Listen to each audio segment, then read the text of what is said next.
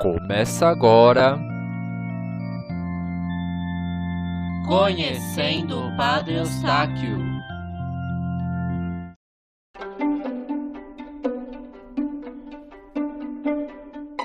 Olá, queridos ouvintes. O podcast Conhecendo o Padre Eustáquio está de volta. Este é o programa onde contamos em detalhes a vida do missionário da saúde e da paz. Iniciamos nossa quarta temporada, que mostra o período de sacerdócio em Belo Horizonte e como ele conquistou o carinho dos moradores desta cidade. Mas antes de iniciarmos nossa história, queremos informar a vocês que rezaram pelos nossos irmãos e irmãs enfermos na última temporada o Jorge, irmão da nossa amiga de Poá, Luciana Santos, que ouve nosso podcast, faleceu no final do mês de junho. Que Deus o receba na glória da vida eterna e conforte os familiares. E a família Paduan, em especial o Renato e a Janete e seu filho Alan, que tiveram Covid, se recuperam bem, graças a Deus. E se você também quer fazer um pedido de oração neste momento tão difícil que enfrentamos, pode mandar mensagem de texto ou de áudio no nosso WhatsApp. O número é o 11 99165 8409 ou então pelas nossas redes sociais. O nosso Facebook do Museu Padre Eustáquio é facebook.com/barra Museu Padre Eustáquio Poá, tudo junto ou pelo nosso Instagram, que é o arroba Museu Padre Eustáquio. Muito bem, no primeiro capítulo da nova temporada, Padre Eustáquio já chega em BH com a fama de milagreiro, mas tinha ordens de manter certa discrição. Será que conseguiu conter a agitação popular? É o que vamos ouvir no capítulo de hoje, Apóstolo da Caridade. O texto é baseado em três livros: o Vigário de Poá, do Padre Venâncio, o Bem-aventurado Eustáquio, de Lucélia Borges, e o Venerável Padre Eustáquio, de José Vicente Andrade. Todos prontos? Então, pegue seus fones de ouvido, porque a história vai começar.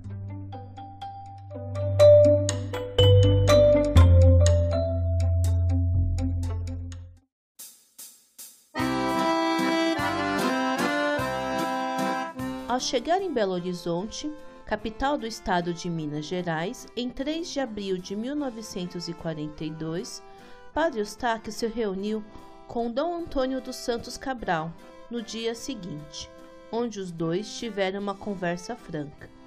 O arcebispo sabia que a chegada do religioso iria provocar um novo ânimo aos fiéis católicos da região e por isso não impediu que o holandês desenvolvesse seus dons e carisma. Pelo contrário, desejava que fosse úteis a todas as pessoas.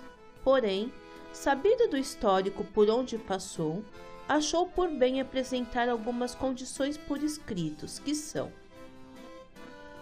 primeiro, não deixar a paróquia para atender enfermos ou exercer outras atividades que envolvessem bênçãos. Segundo, viajar o menos possível e ter contatos com pessoas estranhas à paróquia apenas no confessionário. Terceiro, evitar receber pessoas em grande número, a fim de não suscitar grandes movimentos e poder exercer suas funções de pároco, sem atrair muito a atenção das pessoas para si. Quarto, não manter correspondência pessoal com respeito a tratamento de enfermidades e notícias de cura. Ciente das exigências, Padre Eustáquio tomou posse da paróquia São Domingos, em 7 de abril, e contou com o padre auxiliar Hermenegildo Vermeulen, também dos Sagrados Corações. A igreja ainda era uma capela localizada na Vila Celeste Império, Belo Horizonte tornou-se o campo de apostolado mais fecundo e mais salutar. No entanto, ele já tinha um pressentimento e externava frases enigmáticas como: Não verei o fim da guerra, comecei a igreja, mas não acabarei.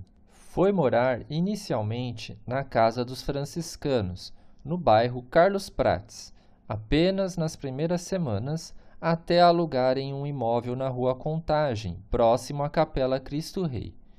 Estava disposto a tomar todas as medidas de prudência e evitar toda a publicidade.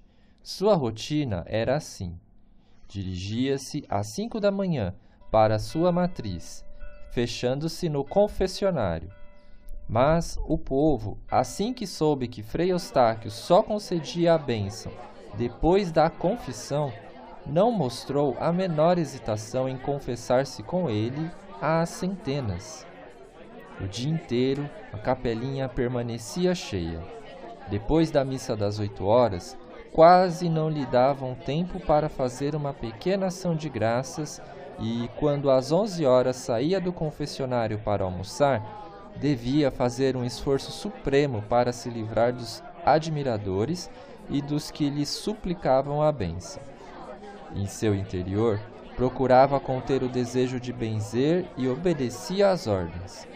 Almoçava no sanatório Minas Gerais, indo depois, novamente, ocupar o seu lugar no confessionário até a noite. De vez em quando chamavam para ver um doente de sua paróquia, mas logo tornou-se evidente que a quantidade era enorme. Tinha que ir de casa em casa. Na verdade, era um truque do povo, que hospedava os doentes de fora em casas de paroquianos.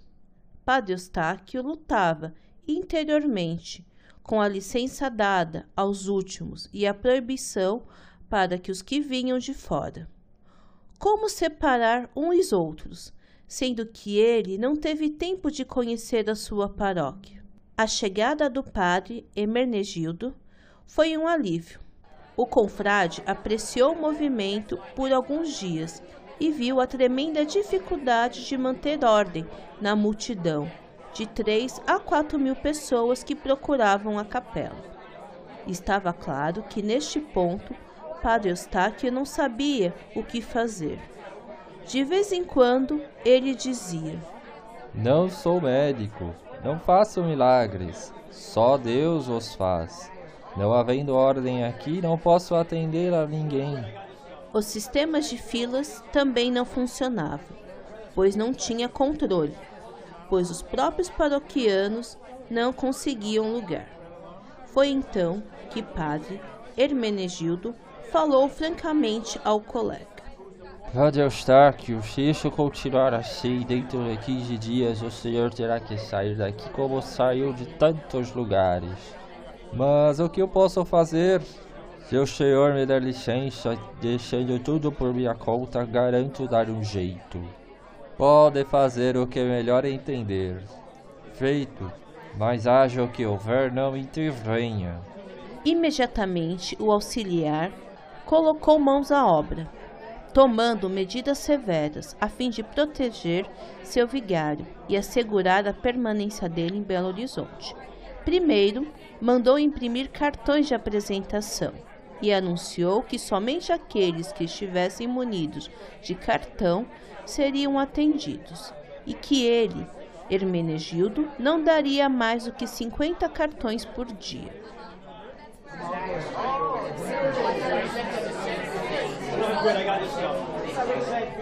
Foi uma revolução. Os comentários choviam de críticas. Que pretensão deste homenzinho! Aquele padre não presta.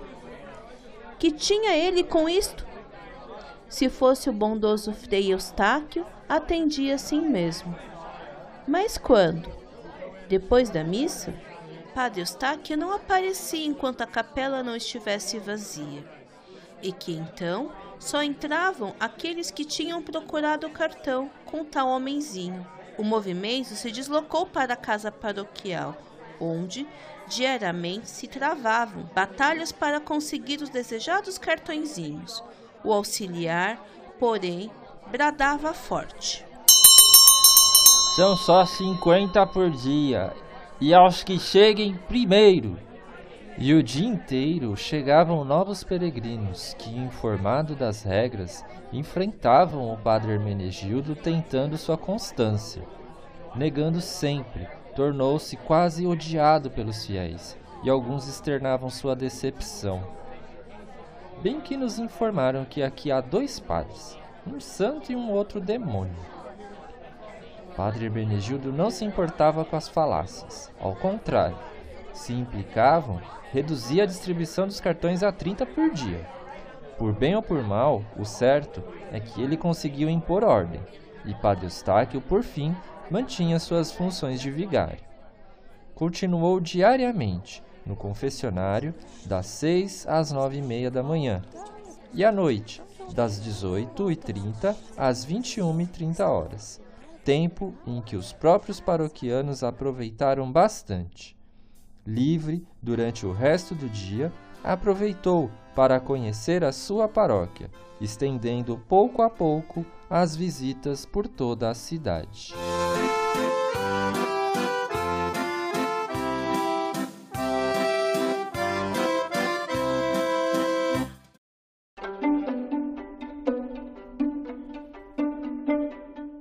Nada como ter um amigo para ajudar nos afazeres pastorais. A chegada de Padre Hermenegildo contribuiu para que Padre Eustáquio pudesse aos poucos conhecer seus amados novos paroquianos, mesmo que um tivesse que impor respeito e ordem. Alguém tinha que levar a fama de malvado, não é verdade? Por hoje é só. Até a próxima semana.